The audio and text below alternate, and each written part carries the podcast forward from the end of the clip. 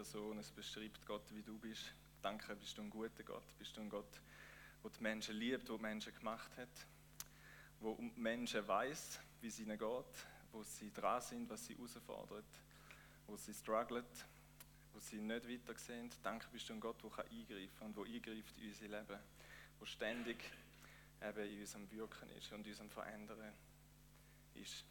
Danke vielmals, dass wir es mit dir, lebendigen Gott, dürfen zu tun haben. Dass du, wir können nicht ohne dich leben, Jesus.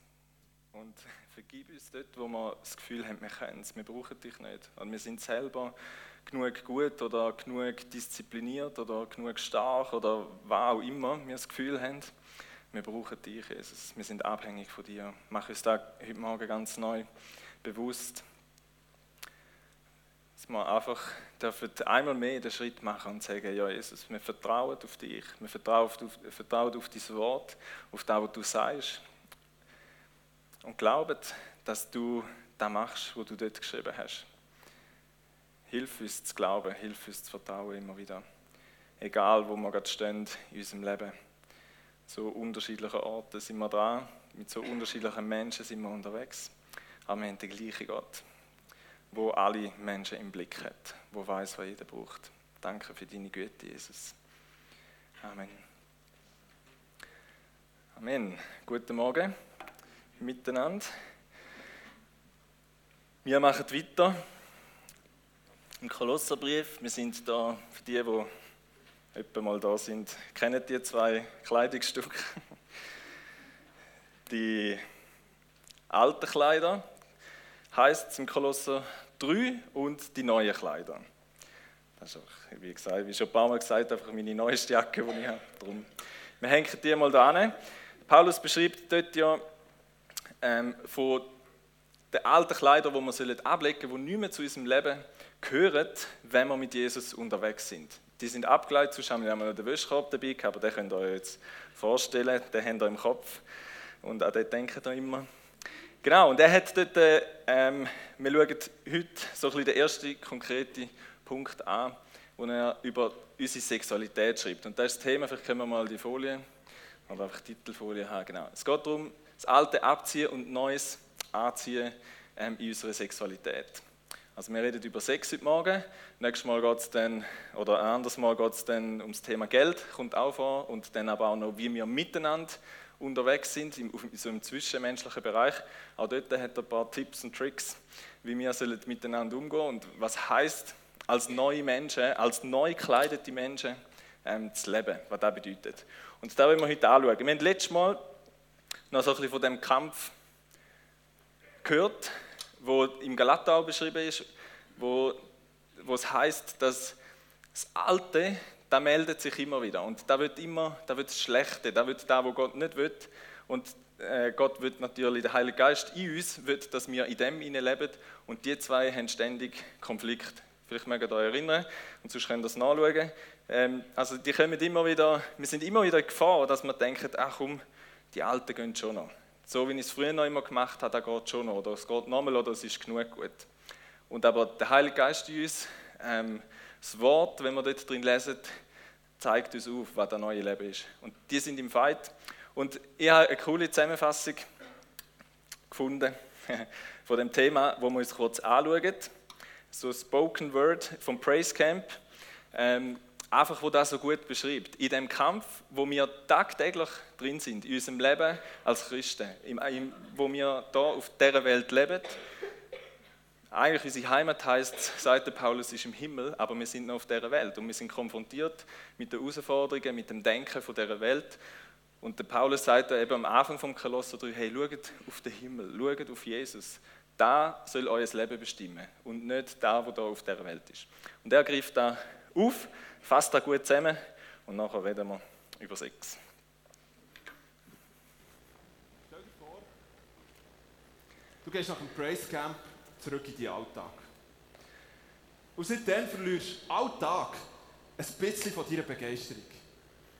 Wie ein kleines Kind, das zu Weihnachten einen langen Cent Küngel hat bekommen, dann aber nach zweimal Misten zuerst im Schicksal und dann wieder Mutter und Vater hat überlassen. Und vielleicht fast so ein bisschen wie so ein verwahrloster Küngel, hockst du ein paar Monate nach dem Praise Camp da und fragst dich, Wieso? Wieso? Kann mir bitte jemand sagen, wieso? Wieso ist mir der Gott der so real vorgekommen? Und jetzt habe ich das Gefühl, ich habe den Geist gerade zu Basel gelassen. Wieso habe ich der das mit der nächsten Liebe irgendwie auf die Reihe bekommen? Und jetzt merke ich, dass ich wieder als kompletter Assi durch die Welt gehe. Wieso bin ich in dieser Praise-Camp-Zeit ohne Pornos rausgekommen und die Woche hat es mir schon wieder zweimal den Ärmel reingenommen? Wieso habe ich dort irgendwie einen tiefen Frieden gespürt? Jetzt daheim bin ich wieder ständig gestresst, verwirrt, sogar ein bisschen gestört.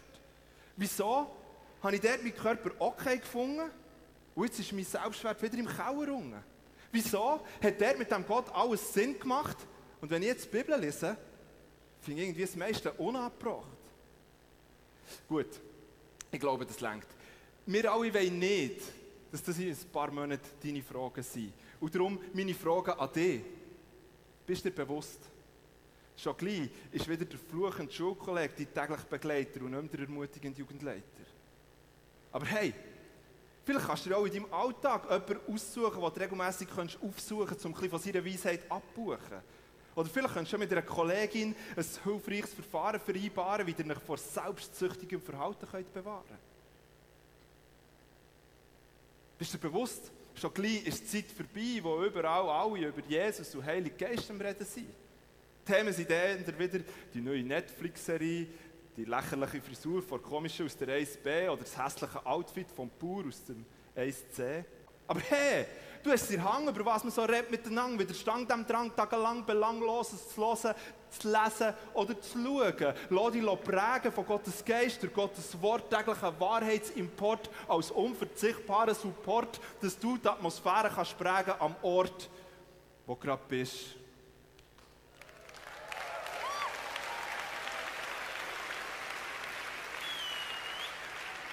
Und hey, ist dir bewusst, dass Gebet eine bessere Art ist, zur Ruhe zu kommen, als am Feierabend mal eine Stunde lang der Insta-Feed durchzugehen. Du musst dir vielleicht überlegen, das Gerät am Feierabend mal auf die Seite zu legen. Und ist dir bewusst, dass das Problem von deinem Leben eher in guter Gemeinschaft als mit Netflix kannst fixen Vielleicht könntest du schon, anstatt Serien durchzubingen, verbindlich unterwegs sein mit echten Menschen. Ja, ich weiss. Vielleicht hast du das Gefühl, die Fragen sind auch ein bisschen unabgebracht. Aber weißt am verwahrlosten Küngel hat es sicher etwas gebracht, wenn man ein paar kritische Fragen hat gestellt bevor man dort die Tierhandlung aufgrund von ein paar blinkenden Kinderaugen einfach hat bestellt. Wenn du im Kampf mit Gottes Kraft im Kampf, den der Alltag wird bringen, willst bestehen. Wenn du die Wieso-Fragen gar nicht zuerst aufkommen ja, dann musst du die kommende Zeit mit einem Plan angehen. Frag dich,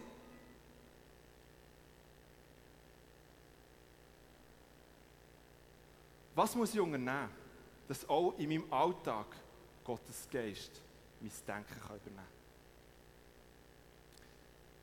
Ja, je nachdem, wo du jetzt stehst, ist das ein grosses Ziel. Und in Anbetracht von einem grossen Ziel will man manchmal ein bisschen zu viel. Der Benny zum Beispiel, er hat gesagt, jetzt wird ich Kasten.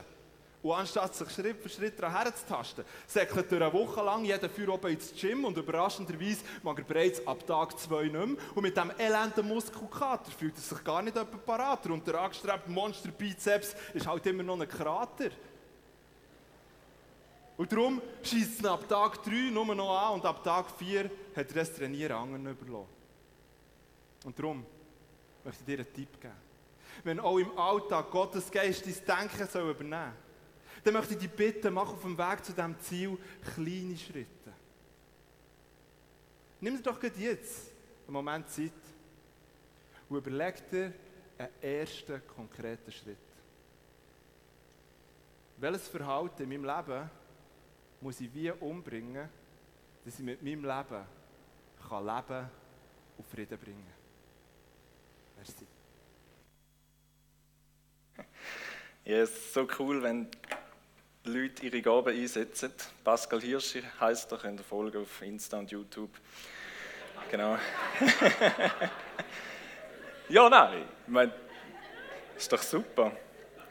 Wir haben studiert am ISTL miteinander unter anderem. Genau, er hat uns das genehmigt, dass wir da schauen dürfen. Er hat so gut, bringt das auf den Punkt, was heißt Und wo auch die Herausforderungen sind, was heißt mit dem zu leben, im Alten oder im Neuen. Und ähm, ich glaube, etwas, was wir dürfen lernen und was ich selber aus meinem Leben kenne, ist, wir brauchen einen Plan, wir brauchen Menschen, wie es der Thomas heute Morgen gesagt hat, wir brauchen Männer, ähm, wo, also jetzt als Mann, Männer, die mit uns unterwegs sind, die uns schleifen und ihr Frauen brauchen Frauen an eurer Seite, wo euch, ich weiß auch nicht, schleifen. Frauen, ich weiß auch nicht, was Frauen machen, aber ähm, wir brauchen den auch, wir brauchen Gemeinschaft, wir brauchen, der Ausgang war ja das Praise Camp, so also ein riesiges Event, vielleicht kennen das Solaf, sind da dort schon mal gewesen, es ist eine Hammerzeit, du bist in dieser Bubble inne und nachher kommst du wieder in den Alltag. Du bist, vielleicht ist der Sonntag manchmal auch so eine Bubble. Du bist da, alle sind nett miteinander, wir hören gute Musik, äh, hören etwas über Gott, wir sind irgendwie erfüllt vom Heiligen Geist und nachher gehen wir wieder heim zum Mittag und vielleicht fängt dort das Ghetto schon wieder an und sonst am Montag oder wenn auch immer. Aber wir sind nicht immer ständig umgeben von Menschen, die uns auf die Schulter klopfen und ermutigen, sondern wir stehen in diesem Alltag und sind herausgefordert mit unterschiedlichen Menschen.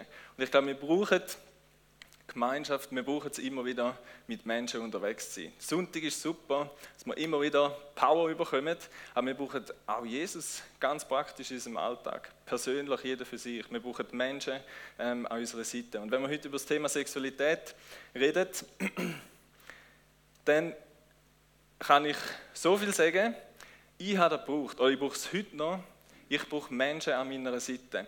Wenn der Paulus redet von Vielleicht können wir mal den ersten Vers ähm, eingeblendet haben. Äh, Kolosser 3, Vers 5 ist da.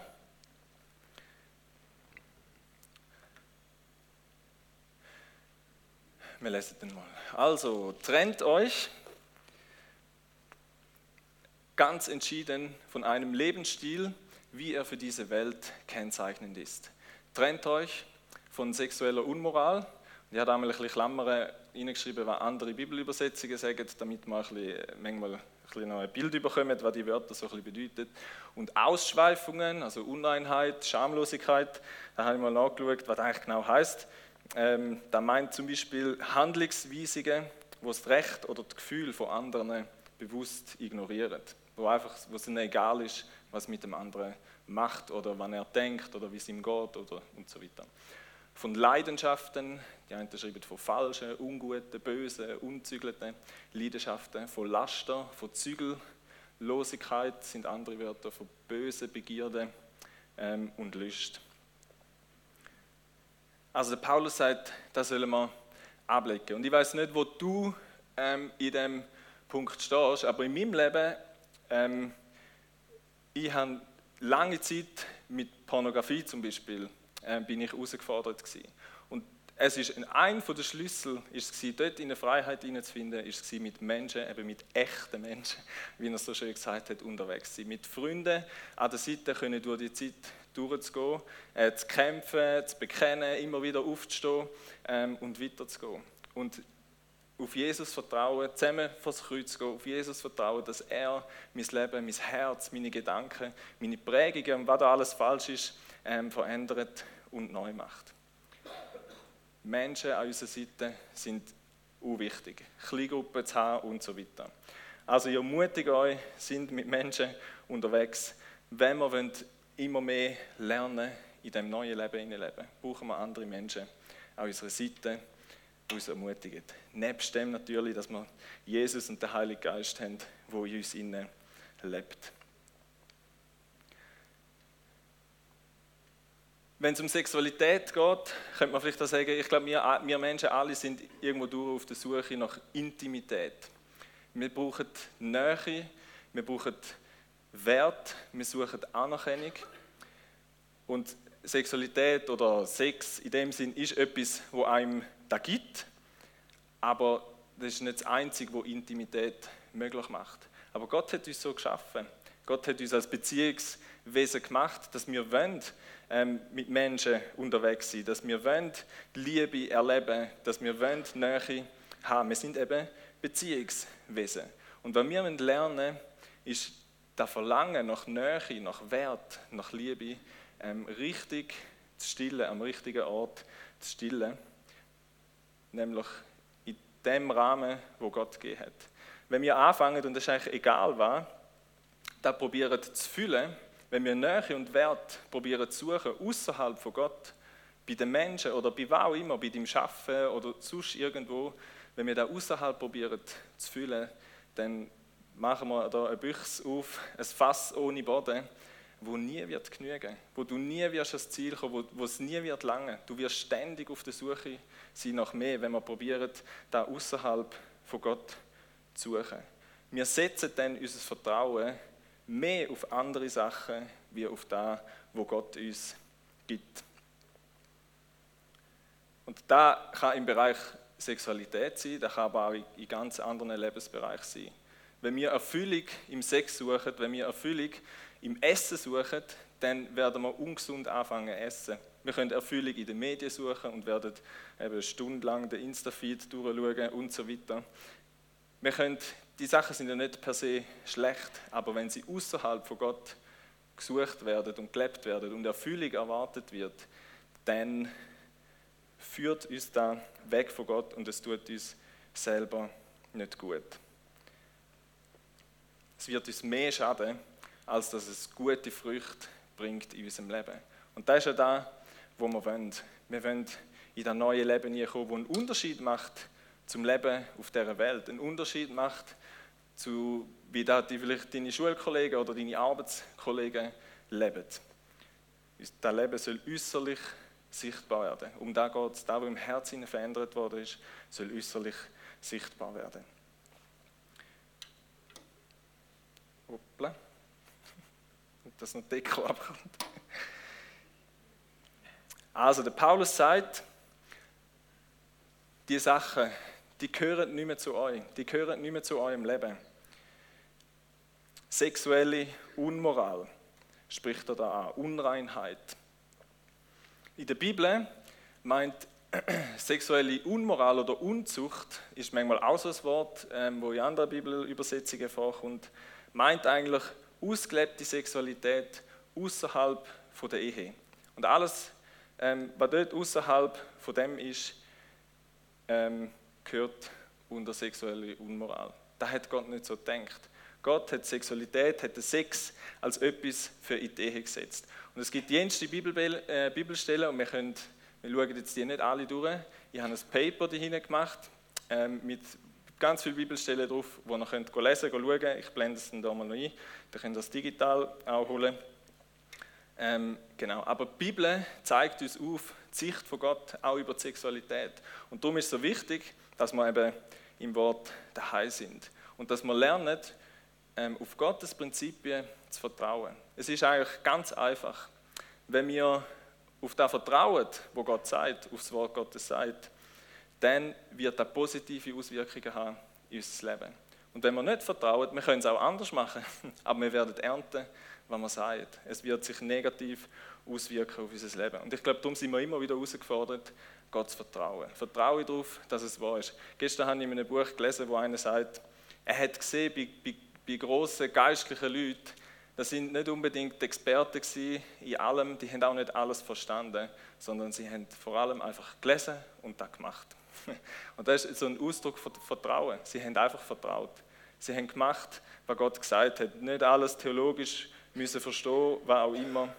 Und ich wünsche mir, dass wir mit dem Vertrauen die Bibel lesen, mit dem Vertrauen Gott gegenüber unterwegs sind. Wenn er etwas sagt, dass wir zuerst mal mit Vertrauen reingehen und sagen, okay Gott, wenn du das sagst, ich verstehe es vielleicht nicht, ich finde es auch nicht logisch, je nachdem, ähm, aber ich vertraue dir und fange an so leben. Und ich glaube, da sind wir herausgefordert, in dem Punkt, generell Sexualität, dass man da, äh, dass man Gott vertraut und anders lebt. Und ich habe ein paar Punkte, wo man, Paulus sagt eben, wir sollen auf Jesus schauen und nicht auf das, es die Welt macht. Wir schauen ein paar Punkte an, wie sieht die Welt und was sagt Gott zu dem Thema ähm, Sexualität. Ein erster Punkt, mal weiter.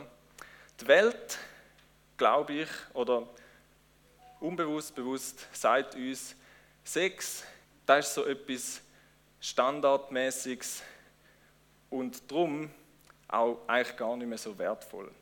Wir müssen uns, glaube, da erleben wir alle, wir leben in einer Zeit, wo da überall präsent ist, das Thema Sexualität.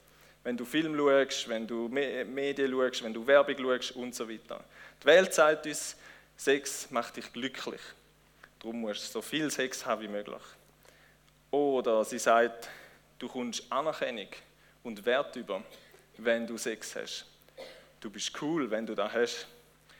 Oder solange Sex mit beidseitigem Einverständnis passiert, dann ist es auch einfach eine gute Sache. Also Sex ist per se einfach gut. Egal, was der Rahmen ist, egal, was das Setting ist. Sex ist einfach gut. Du musst Erfahrungen sammeln. Und darum will Sex haben, musst du etwas können bieten oder so. Das ist das Denken von der Welt, wo uns unbewusst, glaube ich, immer wieder irgendwo kommuniziert wird. Wir nehmen da, registrieren da vielleicht gar nicht ähm, so fest. Aber so denkt die Welt. Ist vielleicht ein bisschen schwarz-weiß, aber so tendenziell ähm, denkt die Welt so. Und darum sagt die Welt eigentlich, sie vermittelt immer wieder, wie gut und wichtig das Sex ist und sie wertet ihn gleichzeitig, damit dass er überall zu haben ist, zu jeder Zeit, an jedem Ort fast. Ähm, äh, und für jeden wertet sie ihn eigentlich brutal ab. Es ist eben Standard, es ist normal, ist nichts mehr Spezielles. Sexualität ist eigentlich, durch das wird sie billig gemacht. Und Gott hat ganz eine andere Sicht. Gott sieht Sexualität als etwas Exklusives und etwas Wertvolles. Bei ihm ist es genau andersrum. Er wird uns, glaube ich, zu verstehen geben, Sex ist etwas unglaublich Wichtiges oder etwas Schönes, etwas Gutes, etwas Kraftvolles. Und darum ist es exklusiv ähm, für die Ehe bestimmt. Und das macht sie auch so wertvoll. Es ist nicht einfach so etwas, wo da jeder hinein rührt und wo du noch überall kannst haben, sondern es ist etwas ganz Spezielles, etwas ganz ähm, Wertvolles, wo man wertschätzen sollen. Gott ist nicht gegen Sex und Sexualität. Gott ist der Erfinder. Er hat das gemacht, er hat uns Menschen so gemacht, er hat das Leben gerufen. Und darum ist, glaube ich, das Beste, was wir machen können, wenn wir bei Gott, beim Erfinder, beim Schöpfer von der Sexualität gehen hören und schauen, äh, schauen, ja, mal ins Wort schauen, wie er da, wie er da ähm, gemeint hat, was er darunter versteht.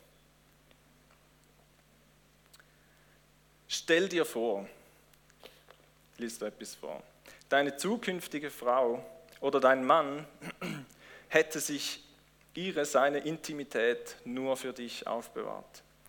Stell dir vor, Geschlechtskrankheiten wie HIV und AIDS mit unzähligen Toten jedes Jahr würden auf ein Minimum reduziert werden, weil Geschlechtsverkehr nur noch in der Ehe stattfindet und damit eine Verbreitung der Viren drastisch reduziert werden würde. Stell dir vor, weniger Leute würden ungewollt bei One-Night-Stand oder Gelegenheitssex schwanger werden und abtreiben. Es gäbe deutlich weniger Schwangerschaftsabbrüche pro Jahr. Das sind 98.000 Babys, die allein in Deutschland jedes Jahr sterben. Stell dir vor, dein Kopf wäre so sauber, dass du nicht andauernd lustgesteuerte Gedanken hast, die andere Menschen auf ihren Körper reduzieren. Stell dir vor, Menschen würden ihre Karriere oder ihre Freundschaften nicht aufgrund sexueller Zügellosigkeit zerstören, weil sie jetzt ihr sexuelles Verlangen beherrschen können, anstatt andersherum.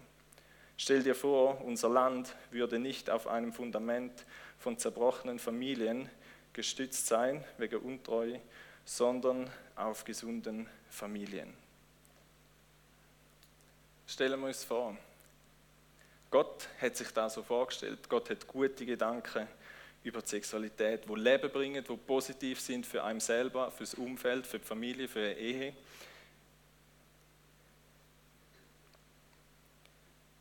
Darum sind wir aufgefordert, die Gedanken, wie Gott es sieht, anzunehmen, lernen zu leben, lernen zu verstehen ähm, und dort drin zu leben. Ein weiterer Punkt ist, die schönste Nebensache im Gegenzug zu Sexualität ist etwas, ein Beziehungskritter, ich habe kein besseres Wort irgendwie gefunden, etwas, das verbindet, wo eine Beziehung ähm, fest und stark macht. Ich glaube, die Welt sagt uns oft, ja, Sex, das ist einfach so, das ist etwas rein körperliches. Das ist nur einfach, genau, das hat nichts zu tun so, die, man kennt so Lifestyle, Friends with Benefits oder Freundschaft Plus, so einfach, das sind die Freunde, die du kannst haben zum Sex haben oder so, aber sonst läuft nichts, man ist auch nicht zusammen oder irgendwie so. Ähm, genau, Oder, vielleicht habt ihr das auch schon gehört, so im Sinne von, ja, es schadet ja niemandem. Ist ja nur Sex, wenn es für beide stimmt, dann ist doch easy, oder? Geht nur um das. So, man reduziert Sexualität so auf den rein körperlichen Akt. Die Bibel, Gott sagt, dass er Menschen anders gemacht hat, dass der Mensch anders ähm, funktioniert. Dass Menschen beim Sex ganzheitlich verbunden werden.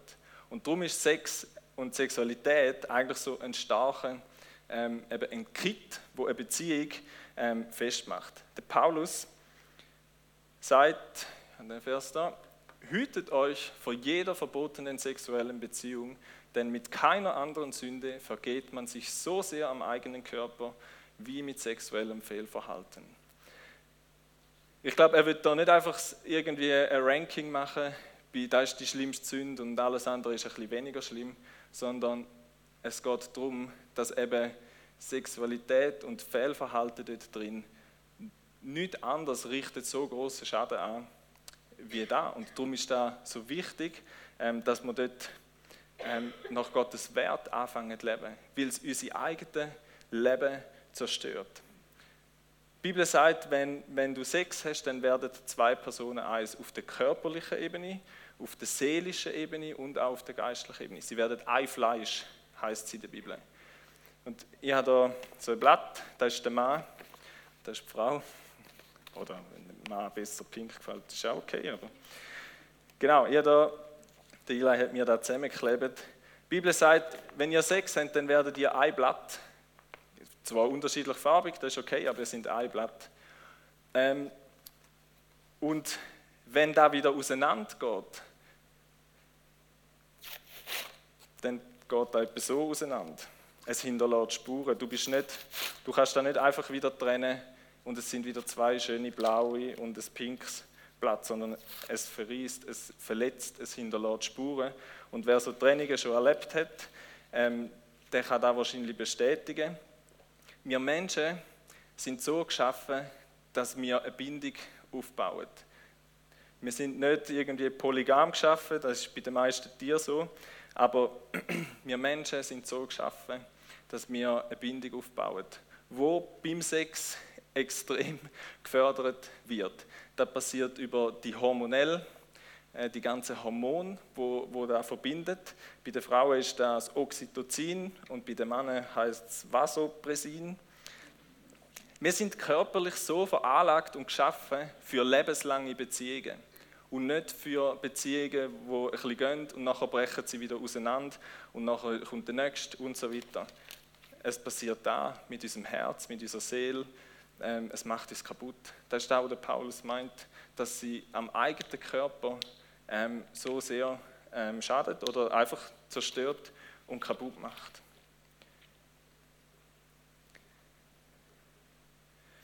Darum, wir sind ausgeleitet als Menschen für eine lebenslange Beziehung. Und darum glaube ich, macht es Sinn, dass Sexualität in die Ehe gehört.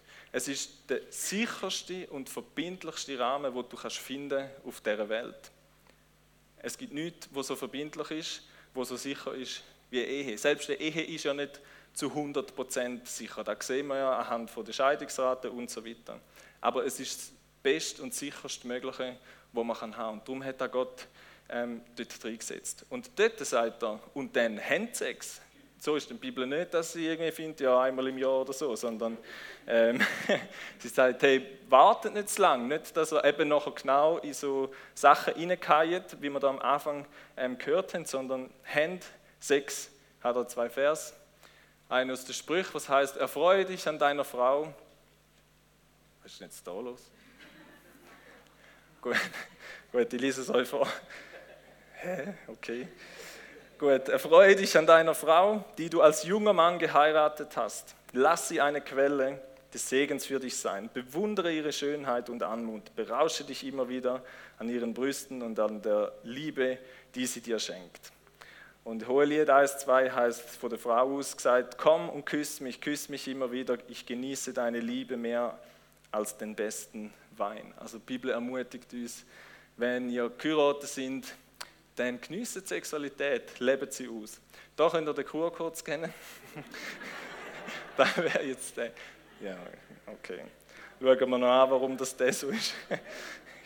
genau, da sind die Bibelstellen drauf, da sind auch noch andere Sachen drauf, die ich noch wieder erwähnen Auch als Paper, es hat auch ausgedruckt, die hinten ein paar, ähm, genau, die ihr mitnehmen könnt. Ähm, ich ermutige euch, wenn ihr geheiratet sind, habt Sex. Es gibt einen coolen Newsletter, der ist auch auf dem QR-Code zu finden, von Family Life. Five heißt das, sind so fünf Minuten, ähm, so kurze Abschnitte. Und dort ist mal ein cooler ähm, äh, ein, ein Beitrag gewesen, wo er von der Empathielücke geschrieben hat. Der Löwenstein, irgendein Wissenschaftler, hat gemerkt, es ist manchmal, wenn du einen Berg aufwanderst, du kannst dir nicht vorstellen, wie die Gefühle werden sein, wenn du oben bist solange du am Auflaufen bist, es ist streng, mühsam, du hinterfragst dich siebenmal, warum mache ich das eigentlich? Aber wenn du da oben bist, dann geht ein Schalter um und du findest das Genialste und das Schönste und bist entspannt wie nur etwas. Also jeder, der schon mal ist wandern und auf dem Berg ist, der kennt die Gefühle. Und die, die sich zu fest abhalten lassen, erleben das halt nie, genau. Von diesen ersten Gefühlen, die man erlebt. genau, aber wir bringen die Gefühle manchmal fast nicht zusammen. Und ist, er hat die Empathie-Lücke gefunden oder hat das so benannt. Und beim Sex ist das auch so. Du, eigentlich wissen wir ja, wie schön das ist, für die, die da ähm, schon haben. Aber die Empathie-Lücke trägt manchmal dazu bei, dass wir denken, ah nein, wir mögen nicht, bin müde, auch immer, keine Lust und so weiter. Und man verpasst es dann wie, zum sagen, ja komm, legen wir los, was auch immer. Und aber wenn man es dann hat, merkt man wieder, ah, wieso haben wir da nicht mehr? Verstehen ihr, wie das funktioniert? Vielleicht, genau, überlegt euch selber, wie das bei euch so ist. Ähm, genau.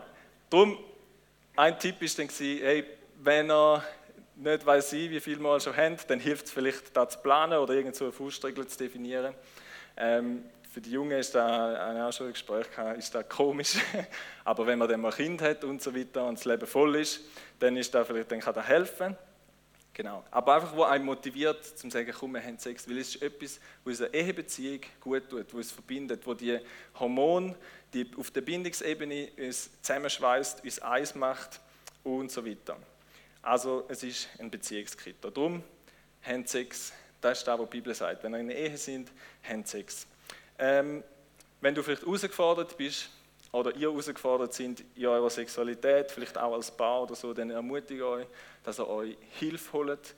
Ähm, vielleicht bei einem anderen Ehepaar oder wir haben Eheberatung hier in der Gemeinde oder Beratungsstellen. Sonst hat es auch auf dem Blatt ähm, ein paar Tipps und Links, äh, wo ihr euch könnt informieren könnt. Aber geht nicht einfach auf, sondern ähm, investiert in eure Ehe, auch in diesem Bereich. Dann der dritte und letzte Punkt. Die Welt lebt unser Bild von Sexualität vor, wo mit Ego-Sex zu tun hat. Es geht um mich und das, was ich will haben oder, will, oder jetzt gerade Lust habe oder so, wo die Bibel unser Bild von der Hingabe ähm, zeigt in Bezug auf Sexualität. Wir sind als sexuelle Wesen geschaffen, wir empfinden Lust, da kennen wir wahrscheinlich fast alle. Ähm, aber es gibt in der Bibel unterschiedliche Arten von Lust. Es gibt gute Lust und es gibt schlechte Lust. Und die ungesunde Lust, die sündige Lust, oder eben auch die sexuelle Begierde, wie es im, im Vers 5 heißt, von der redet er da. Es ist eine Lust, wo eben ich gesteuert bin und was Gegenüber eigentlich reduziert auf vielleicht den schönen Körper oder einfach als Objekt, wo ich Befriedigung bekomme es hat nichts mit Respekt und Würde und Wert der anderen Person gegenüber zu tun, sondern es geht einfach um mich, um das, wo ich jetzt will. Es ist erniedrigend und entwürdigend für die andere Person, weil es dir gar nicht um Person geht, sondern der Mensch wird eigentlich zum Mittel, zum Zweck, für deinen Zweck. Eine ganz egoistische Haltung. Und wir sind herausgefordert, Pornografie, das Thema Pornografie, die ganze Geschichte, das Thema Selbstbefriedigung, ist eine super Antwort, in dem Sinne eine super Antwort auf die ungesunde Lust, weil es zu jeder Zeit, an jedem Ort ähm, verfügbar ist. Hauptsache, es passt für mich. Aber der Mensch, der dahinter steht, ist einem eigentlich einfach egal. Und das ist nicht das Bild, wo Gott hat für Sexualität. Das prägt uns ganz ein falsches Bild von Sexualität, wenn wir da drin ähm, sind. Pornografie blendet die ganze Ungerechtigkeit aus, die ganze Ausnutzung, die ganze Gewalt, der ganze Menschenhandel ähm, dahinter. Und es fördert und füttert ein falsches Bild von Sexualität, wo ähm, so egosexmäßig daherkommt. Und ich glaube, wir müssen uns immer wieder fragen, was für Frucht bewirkt es in mir? Bringt es mich Gott näher, wenn ich das mache, wenn ich dort drin lebe? wenn ich meiner Lust einfach freien Lauf gebe? Fördert es meine zwischenmenschliche Beziehung? Tut es meiner Ehe gut? Tut es meiner Freundschaft gut? Tut es meinem Partner gut, wenn ich so unterwegs bin? Ich glaube, es sind immer wieder Fragen, die wir uns stellen können, zum herausfinden, auch generell, ähm, wie sind wir unterwegs. Mir hat es nicht gut getan, in dem ganzen Pornozeug zu sein. In unserer Ehe hat es auch nicht gut getan, in dem ganzen Zeug zu sein. Gott ist der, der, der uns herausführen will und der uns ein neues Bild wird geben von Sexualität, das mit Hingabe zu tun hat. Bei Gott, im 1. Korinther 7, 1 bis 5, könnt ihr da nachlesen, Dort geht es darum, was darum geht, hey, Sex ist, etwas, ist ein Geschenk, das du deinem Gegenüber kannst geben in erster Linie. Es ist etwas, wo du kannst hingehen, wo du dich eben ganz kannst hingehen. Sex ist eigentlich so die größte, möglichste Form, wo du dich einer Person körperlich ganz kannst hingehen und ihr ein Geschenk kannst machen. Kombiniert mit einer göttlichen Lust, wo eben das Gegenüber im Blick hat, wo das Gegenüber achtet und ehrt, wo, sich, wo sie mit Würde anschaut, wo sich interessiert fürs Gegenüber, wo, wo will wissen, wie es dieser Person geht, wo will wissen, wo sie steht ähm, im Leben, wo die Person aufbaut und ehrt. Das ist das Gegenteil von Schamlosigkeit, von Ausnutzung oder von Ausschweifung, wo es einem einfach egal ist, wie es dem anderen geht. Ich will jetzt einfach meine Lust befriedigt haben. Und ich glaube, darum sind wir herausgefordert, darf man lernen, auch in der Ehe oder in der Sexualität und auch schon vor der Ehe, auch wenn wir als Perle unterwegs sind und noch keinen Sex haben, aber ja gleich irgendwo durch eine Sexualität auf eine gewisse Art und Weise schon leben und zusammen unterwegs sind, dass man den anderen höher achtet, dass wir bereit sind, unser Leben hinzugehen und schauen, was sind die Bedürfnisse vom anderen. Da ist schlussendlich Liebe. Da hat Jesus uns vorgelebt. Er hat die Hingabe für uns. Sogar man hätte es absolut nicht verdient. Er hat sich trotzdem hingegeben. Und ich glaube, dann werden wir fähig, zum Beispiel können das Bedürfnis nach Sex zu äußern, jetzt in einer Ehe, ähm, als Berli, aber trotzdem können zu verzichten, ähm, weil der andere jetzt vielleicht gerade nicht so in der Stimmung ist oder irgendwelche Gründe dann auch immer sind. Ähm, aber aus Liebe und Hingabe können wir das machen. Oder umgekehrt, wir können uns hingehen, obwohl wir jetzt selber vielleicht gar nicht so Bock haben, aber wir wissen, weil der andere es jetzt mega cool findet oder so, können wir uns hingehen. Hat auch mit Hingabe zu tun, dass man den anderen höher achtet ähm, als einem selber. Wir sind fähig zu dem, weil wir an dieser Quelle von Gott sind, weil wir Nähe, Wert, Anerkennung, Intimität nicht nur aus der Ehe züchen oder aus einer Beziehung züchen oder von anderen Menschen züchen, sondern ähm, weil wir in erster Linie aus, aus Jesus, aus Gott heraus leben. Der Beat hat in der letzten Predigt gesagt, wir können lieben, weil Gott uns zuerst geliebt hat. Darum sind wir fähig zum Lieben. Und da kannst du auf all die verschiedenen Bereiche ähm, beziehen. Wir können uns hingeben, weil Jesus sich zuerst hingegeben hat. Wir können vergeben, weil Jesus uns zuerst vergeben hat. Wir sind fähig zu dem, weil wir Jesus haben, dass wir einander in Demut und Hingabe und Liebe begegnen und Liebe und Sexualität ausleben. Die Band darf gerne führen kommen.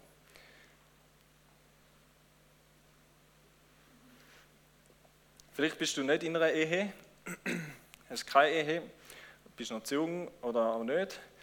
Ähm, ich glaube, wir alle haben den Wunsch nach Intimität, habe ich am Anfang ähm, gesagt.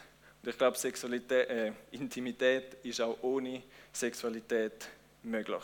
Ich glaube, wir brauchen, sogar wenn wir Ehe haben, außerhalb brauchen wir gute Freundschaften, brauchen wir gute Beziehungen und da würde ich euch ermutigen, dass ihr ähm, in so Freundschaften lebt oder sie sucht und darin investiert, wo ihr Nähe, Vertrautheit, Annahme ähm, könnt leben, wo ihr gemeinsame Erlebnisse könnt machen könnt, wo ihr auch zusammen könnt austauschen könnt, gute Gespräche könnt haben, zusammen könnt essen, auch zusammen könnt beten. Das ist das, was uns auf der geistlichen Ebene ähm, fest verbindet, auch der Aspekt dazu. Aber ich würde euch ermutigen, sucht euch schon jetzt, auch die Jungen, wenn ihr noch nicht in einer Ehe sind, sucht euch Menschen, sucht euch Freunde, die ihr näher mit ihnen könnt unterwegs sein und so schon könnt Intimität leben, üben und lernen. Ähm, auch vielleicht dann mal für Ehe.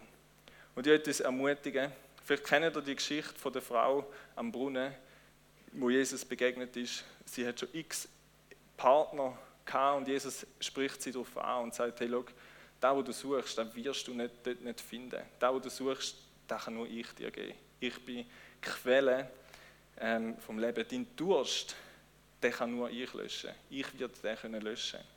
Und darum, ich würde dich ermutigen, im Kolosser 3, Vers 12 heißt es nachher, und das ist da, wo Jesus uns zuspricht. Geschwister, ihr seid, haben wir glaube da, von Gott erwählt, ihr gehört zu seinem heiligen Volk. Ihr seid von Gott geliebt. Also wir sind geliebt, wir sind auserwählt, wir sind geheiligt, wir gehören zu seinem heiligen Volk, wir haben Würde und Wert bekommen. Gott hat uns wollen. Das sind die Sachen, die gelten für unser Leben. Das ist das, was die Intimität möglich macht. Und dann sind wir, glaube ich, immer wieder herausgefordert und sagen, ja, ich lege die Sachen Ah, und jetzt schleife ich mal in die Jacke. So, ich lege ähm, die Sachen an, immer wieder, dass Gott mich liebt, dass ich gewollt bin, dass ich angenommen bin, dass ich zu seinem Volk gehöre, dass ich schon heilig bin und ähm, stelle mich, stell mich auf Jesus, auf das, was er mir gibt und wird dort fähig, so können zu leben. Auch im Bereich ähm, von der Sexualität.